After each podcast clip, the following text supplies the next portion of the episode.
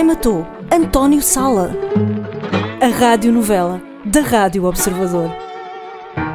A morte de António Sala continuava por esclarecer. Depois de interrogado o humorista Tiago Dores e provada, mais uma vez, a inocência de um suspeito, o último episódio havia deixado uma pergunta pertinente. Mas o que é que dizemos à comunicação social que está lá fora sedenta por uma história?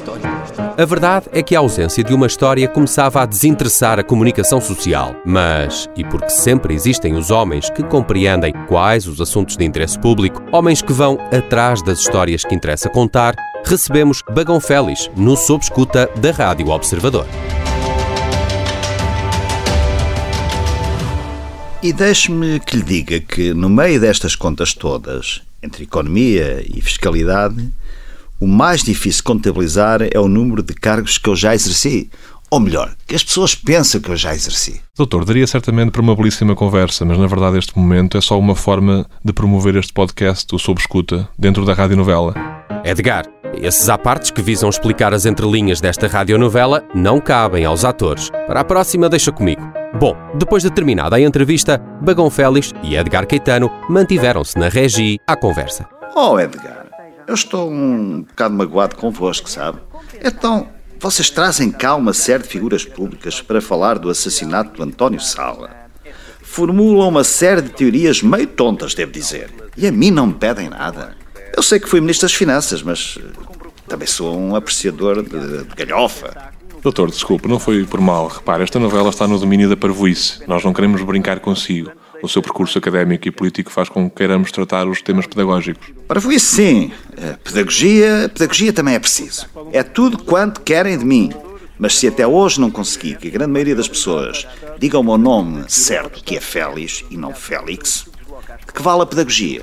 Aliás, deixe-me dizer-lhe uma coisa. Eu próprio não consegui convencer o meu sobrinho, entre aspas, João Félix, que continua a ch- a chamar-se João Félix. Portanto, está a ver. Não se deixa bater, doutor. Mais do que Félix ou Félix, o importante é ser feliz. Agradeço a sua tentativa de me animar. Agradeço mesmo. Mas temo que esse trocadilho seja infeliz. Quanto à morte de Sal, é pena que não tenham tempo para me ouvir.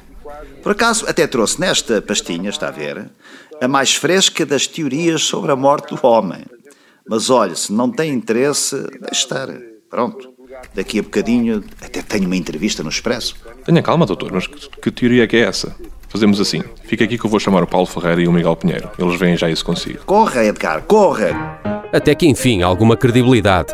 Edgar Caetano correu tão depressa quanto pôde. Não havia dúvida de que podia muito bem estar aqui a solução para o mistério da morte de António Sala. Caetano chegou à meta e, com as notícias que trazia, logo Miguel Pinheiro e Paulo Ferreira se puseram em sobressalto. Doutor Bagão Félix, sente-se, por favor, sente. Eu preciso de contar-vos tudo o que sei, ou, melhor, suspeito saber, sobre a morte de António Sal. Oh, Sr. Doutor, então eh, diga-nos lá o que é que sabe mesmo sobre a morte de António Sal. Vamos lá ver, meus amigos. Estou em crer que é de vosso interesse ouvir o que eu tenho para vos contar. Vocês estão mesmo familiarizados com o jogo da mala? Oh, então não estou. eu ouvi- Ouvia sempre, ouvia sempre. E, e sabia sempre ao rigor qual era a quantia que lá estava na mala. Bom, mas o raio do telefone é que nunca tocou. Eu, eu vou fechar os olhos ao facto de estarmos para aqui a falar de um programinha da concorrência, mas também só vou fazer isso porque o nome do passatempo soa a nome de mega processo judicial. Calma, Miguel, não se exalte. Nos anos 80, ainda por cá não andava a Rádio Observador. Mas olhe que isso do nome da Operação Judicial pode ser um tiro certeiro até. Eu penso estar em condições de avançar que foi pelo jogo da mala que começaram os planos para matar o António Sala. Oh, oh, Paulo, foste tu?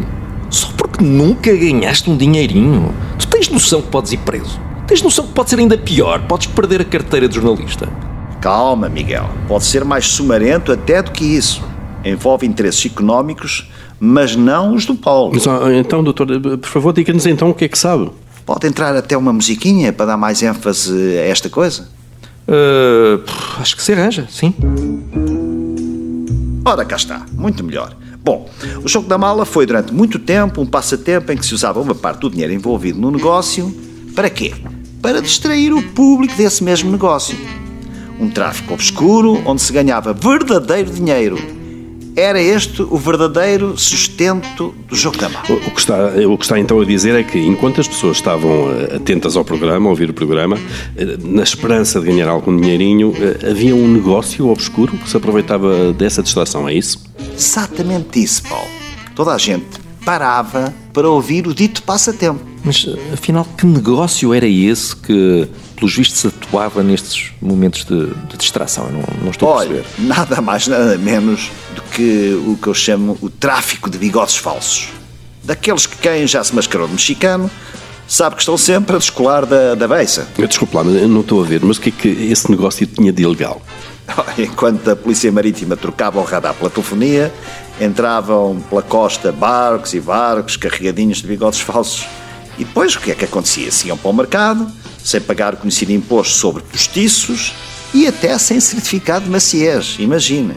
Podiam muito bem estar ásperos esses bigodes, que, olha, eram vendidos praticamente ao mesmo preço. Mas, afinal, onde é que o António Sala entra nisto?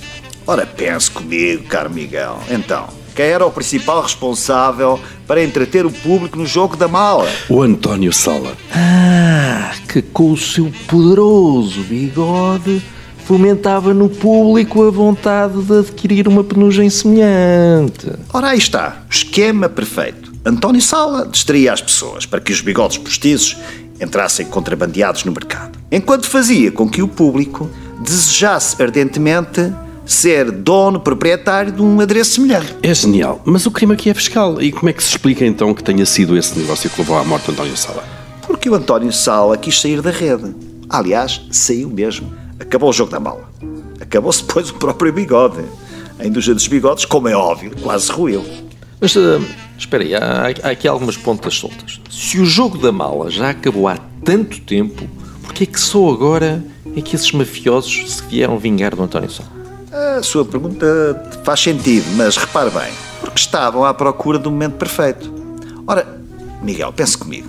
A morte de António Sala, ao que sei, sucedeu em fevereiro.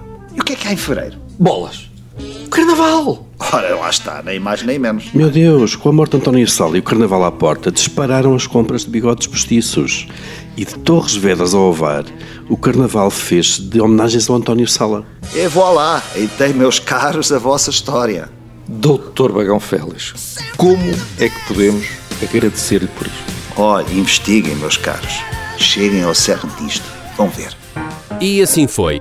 Bagão Félix abriu o caminho. Com o intuito de descobrir mais sobre esta obscura indústria dos bigodes falsos, cujos interesses foram salvaguardados pela morte de António Sala, o Observador enviou uma equipa de reportagem às principais cidades do carnaval português. Uma equipa que agora seguia em busca de pistas que conduzissem à sede desta organização criminosa. A grande máfia do pelo sintético era agora a principal suspeita da morte de António Sala.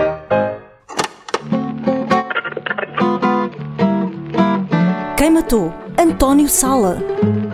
A radionovela da Rádio Observador. Participaram neste episódio por esta ordem: António Bagão Félix, Edgar Caetano, Paulo Ferreira e Miguel Pinheiro. Texto de Vicente Figueira. Narração de Nelson Ferreira. Sonoplastia de Diogo Casinha, Beatriz Martel Garcia e Bernardo Almeida.